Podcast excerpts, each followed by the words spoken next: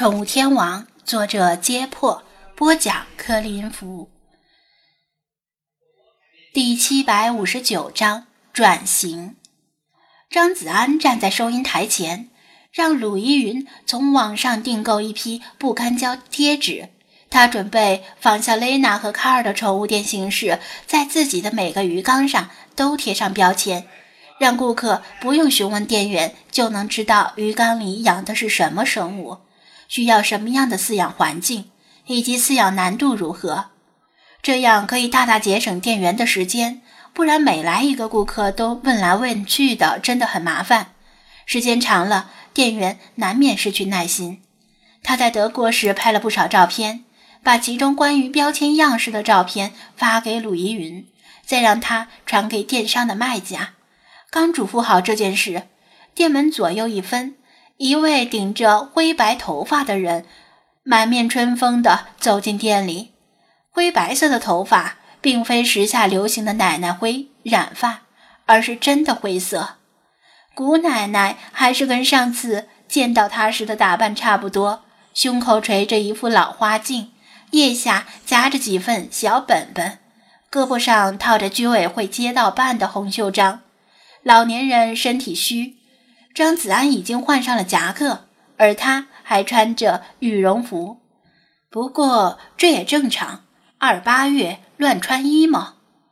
这是张子安回到店里的第一天，心知肯定会有人来找他。毕竟柏林电影节这么大的轰动。人们对菲马斯获得最佳男主角有什么看法？至少名气已经传开了。不论人们是捧是骂，客观上都是在替菲马斯扬名。哎呦，姑奶奶，快请坐！王前，给姑奶奶搬把椅子过来。他大声招呼道。姑奶奶笑呵呵的摆手：“不用了，不用了，奶奶，我说几句话就走。”尽管如此，王乾还是搬了把椅子，请他坐下。姑奶奶，当时我本来准备感谢一下居委会这些年来的帮助和扶持，但是一紧张就忘词了。张子安忐忑地解释，他以为姑奶奶是兴师问罪来的，因为他无论是在说领奖词时，还是接受采访时，都没有提到居委会。唉，姑奶奶连连摇头。那事儿就别提了。正巧那几天，奶奶我去外地探望孙子，请了几天假，结果居委会那些新来的就不会办事儿了。老实说，小安子，你自己经营店铺也不容易，姑奶奶我都看在眼里，本应该多加扶持，但是居委会的工作。就应该一碗水端平，不能厚此薄彼，对吧？张子安竖起大拇指：“姑奶奶，你说的太好了，就是这么个理。”姑奶奶以老年人特有的琐碎，东拉西扯的唠叨了一会儿，问了问德国那边的饭菜吃的习惯不，问了问经营上有没有什么困难，又问了问电影何时上映。表示到时候居委会要组织大家一起去捧场，顺便还关心了一下张子安的个人问题，隐晦的提醒最好还是找个中国妹子结婚。张子安左耳进右耳出，随意敷衍了几句。寒暄已毕，姑奶奶话题一转，谈到了正事儿。小安子，今天姑奶奶过来是想跟你透个底儿。他瞅了瞅左右无人，压低声音，神秘兮兮地说道：“哦，什么事啊？姑奶奶，是有哪家妹子看上我了？”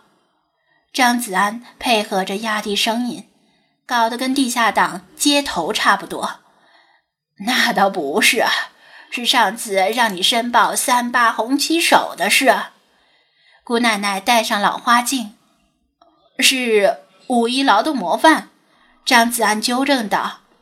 姑奶奶一拍大腿：“对，是五一劳动模范。这个劳动模范呢，是咱们东城区评选的。奶奶，我实话实说，本来小安子你希望不大，但自从你得了这个百灵电影节的奖，呃，是柏林，不是柏林。张子安再次纠正道。另外，那个奖不是我得的，是菲马斯得的。嗨，看我这记性！奶奶，我说张柏芝说顺嘴了。他又一拍大腿，把后面那半句忽略掉。张子安只能陪笑。自从你得了这个柏林电影节的奖，奶奶，我打听到了准信儿。东城区劳动模范，你十拿十稳了。姑奶奶信誓旦旦地说。然而，张子安听到这个消息的表情，并非他料想中的欣喜若狂。小安子，你咋不高兴呢？他纳闷地问道。张子安苦笑：“我挺高兴的呀，劳动模范有奖金不？奖金当然有。”姑奶奶说道：“省劳模有一万，市劳模有四千，咱们东城区劳模有一千。好吧，蚊子腿也是肉，一千块钱也是钱，总比没有的好。”姑奶奶认真的说：“小安子，奶奶知道你们年轻人觉得劳模只是个荣誉，没什么用，但你可别小看这个荣誉。”到时候锦旗奖状往墙上一挂，对你做生意也是很有好处的。同样两家店，人们干嘛不去劳动魔幻的店里买东西？就算贵一些，也更加放心呐。张子安正色点头，表示姑奶奶说的没错。而且呀，姑奶奶又压低声音。奶奶，我再给你透个底儿，说不定今年的滨海市劳模也有你一份呢。真的，张子安很意外，市劳模的意义可比区劳模要厉害的多了。奶奶不敢打包票，但有那么几分把握。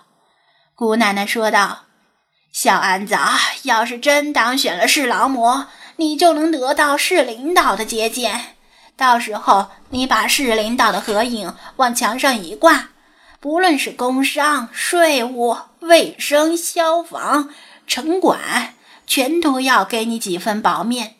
就算去机关里办一些手续，也更加方便。张子安频频点头，姑奶奶所言不虚。凡是做过生意的都知道这几个部门有多难伺候，他们在电影里看到过。就算是美国那些富商，也会把跟总统的合影挂在办公室最醒目的地方。同时，都是同样的道理，表示我跟总统是朋友。你们整我之前，先要考虑清楚。这种做法看似俗不可耐，但真的是有效果，给摇摆的朋友以信心，给潜在的敌人以震慑。除了这些以外。一旦有什么大型的市政工程，也会优先考虑市劳模。像旁边街道上搞工程的梁三当选市劳模之后，承包了修建西边那条新通车的高速路，一下子就发财了。姑奶奶叹了口气，不过这跟小安子你好像没什么关系。这可不一定。张子安笑道。没准儿市政府准备在哪个公园修建鱼池什么的，需要引进一批鱼，到时候我还可以竞标一下。鱼？姑奶奶疑惑地扶了一下老花镜，向店里打量一番。小安子，你这里不是除了猫就是狗吗？哪里来的鱼呀？张子安指着隔壁解释道：“姑奶奶。”我不是前一阵子喷下旁边的那家鞋店吗？这几天就准备把分店开起来，主要就是养鱼和其他水族生物，店名就叫奇缘水族馆。居委会如果想养鱼的话，到时候我给您免费送几条去。别，千万别！居委会养鱼干什么？本来就有好多工作忙不完，哪有时间伺候鱼呀？姑奶奶摇摇头，不过开个水族馆倒是不错。咱们市的水族馆好像挺少的。之前呐有几家，但经营状态都不太好呢。他本是玩笑之语，就算市政工程需要修建鱼池，也不会在鱼池里养什么太名贵的鱼，估计也就是买些锦鲤扔进去。不过姑奶奶对此倒有不同的意见。小安子，这事儿还真没准儿。奶奶，我给你念一下政府新发下来的文件。他把腋下的小本本拿在手里，翻出一页红头文件，念道：“经过市委班子研究决定，我市在未来要做好经济转型。”摒弃以高能耗、高污染为代价的粗放式经济发展，将我市逐渐转变为以文娱和旅游为导向的新型海滨花园城市。啊，听见没有？以文娱和旅游为导向，就是说啊，以后咱们滨海市会大力扶持相关的企事业单位和个人。小安子。你在柏林得了那个奖，也算是跟文娱和旅游沾边儿吧？他念完后，把文件折了折，又收起来。多少沾点边吧？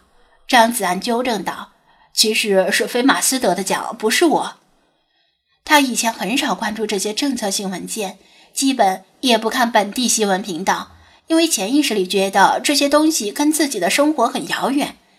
但目前竟然不知不觉的与政策切身相关，那就是了。姑奶奶语重心长地说道：“整个中国的经济啊，都在转型，不能再走污染再治理的老路了。咱们滨海市不能落后。小安子啊，做好准备，说不定什么时候机会就来了。当机会来的时候。”一定要把握住，姑奶奶，您说的太对了。”张子安真心实意的说道，“姜还是老的辣。他以前觉得这些居委会奶奶大妈们除了绞尽脑汁收费以外，没有其他本事。现在看来，低估了他们。他们对政策的把握和研读还是很准的，时刻响应领导的号召，可以做错事，但不能站错队。”姑奶奶满意的点头，起身说道：“好啦，奶奶，我今天过来是想跟你道贺，没想到东拉西扯，扯了这么多。时间不早了，奶奶，我先告辞了。还有几家卫生费没收上来呢。”张子安把他送到店外，他又饶有兴趣的去隔壁看了几眼。对水族馆的陈设提了一些很外行的建议，然后才转身离开，风风火火地跑去街道上其他商家。